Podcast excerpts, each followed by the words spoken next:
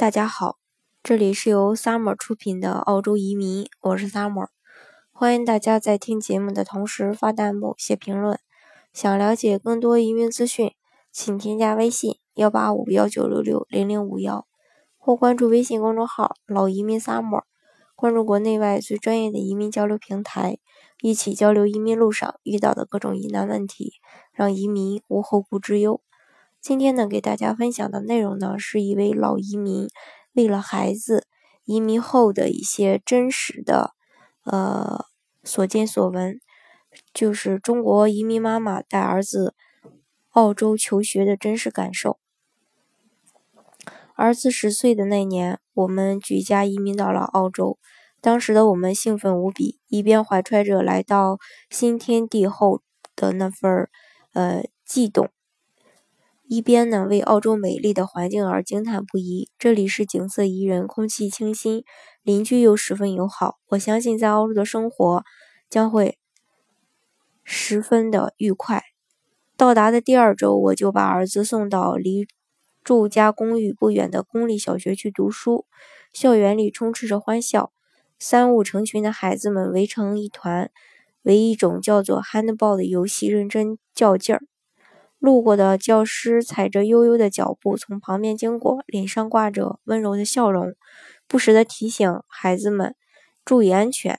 这小学的面积不大，几棵大树把澳洲耀眼的阳光和蓝天白云恰到好处地挡在外面，供人乘凉。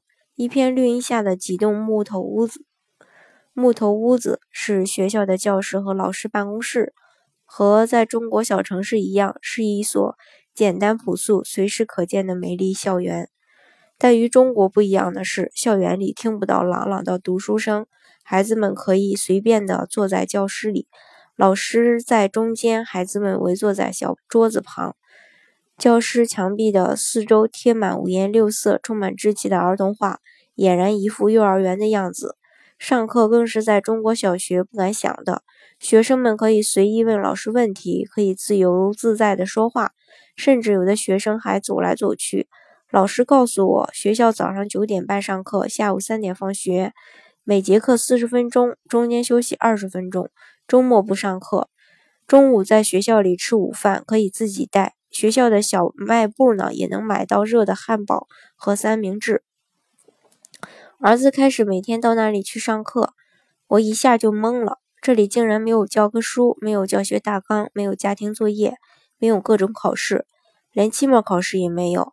黑板上写满了国际音标和拼写的单词，但是从来不要求学生听写、听听写、默写单词，也不硬性要求背，以至于儿子从三年级升入四年级时，只会看和听，不太会写，甚至有时竟然拼不出一个完整的较长的单词。在国内的同龄人能写出漂亮的作文的时候，孩子竟然不知道英语的星期一、星期二怎么写，这是什么教育？他在中国小学上了三年级，成成绩呢中等，在这里竟然数成绩全班第一。日子一天天过去了，看着儿子的那空空的书包和愉快的背影，我心中不仅掠过一丝不安。我不知道该怎么办，在日后激烈的竞争环境里，这种教育水平如何与他人竞争？这个国家的人才是怎样培养出来的？在人生的最宝贵的阶段，让孩子们完全放任的玩，基础教育能行吗？高中和大学怎样胜任那些高难的课程？这日益剧增的不和谐感，让我觉得我把唯一的儿子送到澳洲来接受基础教育，仿佛把心爱的东西交到。不信任的人手中，中国教育饱受批评，但对当时的我来说，中国教育却能让我感到感感到相当的踏实。我似乎明白了什么，为什么中国孩子老是能在国际上拿奥林匹克学习竞赛的金牌，为什么中国孩子出国留学能名列前茅，在澳洲我根本感觉不到知识的重量。学生在学校尽情的玩耍，能学到知识吗？我无可奈何。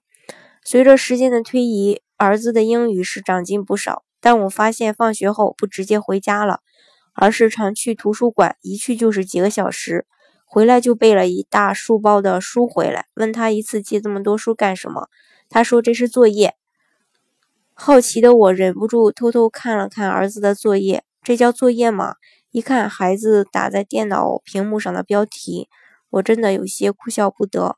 我眼中的中国文化，这居然是给小学生的题目。于是我问儿子：“这是谁出的题目？”儿子告诉我：“老师说过，澳洲是多元文化的移民国家，同学们来自不同的国家，拥有不同的语言和文化。老师要求。”同学们写一篇关于自己祖国的文化、历史、地理的文章，然后分析自己的文化和澳洲文化的差异，最后还要说明自己的看法。当时的我真是有点五味杂陈。记得当初我小学的时候，写一篇我的母亲，老师都会，嗯，教学生如何开头、如何陈述、如何结尾。如今儿子这篇作业竟然要涵盖如此大的信息量。那是中国基础教育从未接触过的领域，当时只觉得一个十岁的孩子如果被教育的不知天高地厚，以后在社会上如何立足？但没过几天，儿子很快就完成了这篇作业。没想到打印出来的是一本二十多页的小册子，从秦皇汉武到唐宗宋祖，从丝绸之路到五星红旗，这篇文章竟然分出了十几个章与节。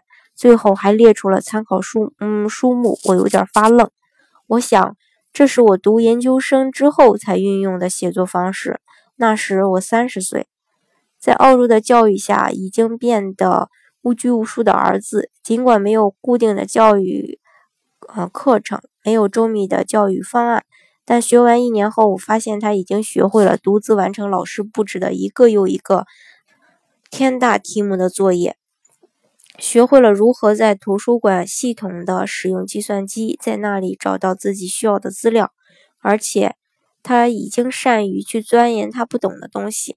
儿子的变化使我重新审视了西方的教育，比起中国的那种填鸭式的教学，生性活泼的儿子在澳洲显得更为得心应手。而在这里呢，他是班上最聪明的孩子，他头脑灵活，心灵手巧，不管是做手工还是绘画。他比其他小孩更能赢得老师的称赞，他在这里才是完完全全、充分的拥有了自我。中国的中小学教育和澳洲的教育到底是谁是非？哪里的教育对孩子更有利？带着这个问题，我去找了儿子的老师。我向老师提出了，孩子很早就放学，能不能每天都能给他留点家庭作业，以免他们回家后老是看电视、出去疯玩。结果老师说，孩子他的天性就是玩耍，把他们送到学校来的目的就应该是让他们玩。我们的教育就是在玩中让他们增长知识，过多的作业只会局限他们的想象力，成为他们的压力，使他们感到厌恶，反而是学习的效率变低。面对老师的回答，我陷入了沉思。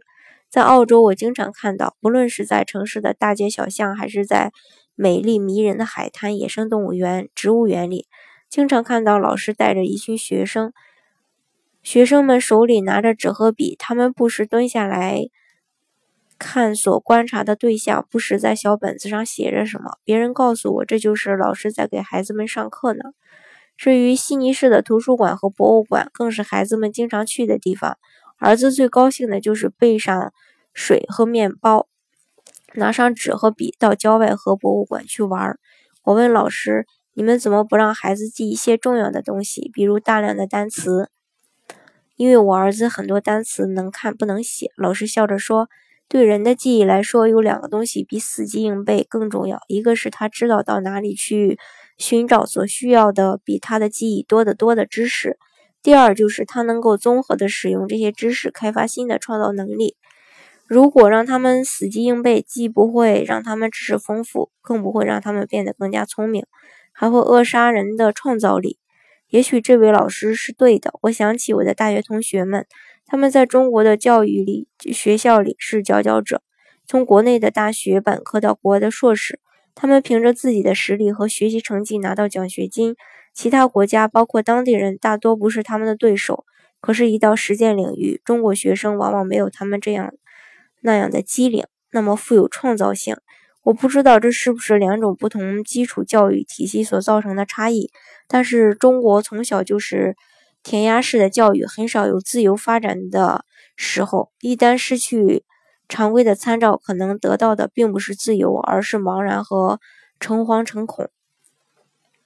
以上呢就是呃一位老移民妈妈，嗯，为了自己的这个孩子移民到澳洲，然后之后又针对儿子的这个教育所发生的一系列的一些感想。我想呢，这也是很多家长为什么选择。呃，带孩子移民的一个呃很多原因吧。嗯，好，今天的节目呢就给大家分享到这里。如果大家呃想为了孩子的教育移民有这种想法的，或是说想了解澳洲的移民政策，想了解自己到底能不能移民的小伙伴呢，欢迎大家添加我的微信幺八五幺九六六零零五幺，或是关注微信公众号老移民 summer。关注国内外最专业的移民交流平台，一起交流移民路上遇到的各种疑难问题，让移民无后顾之忧。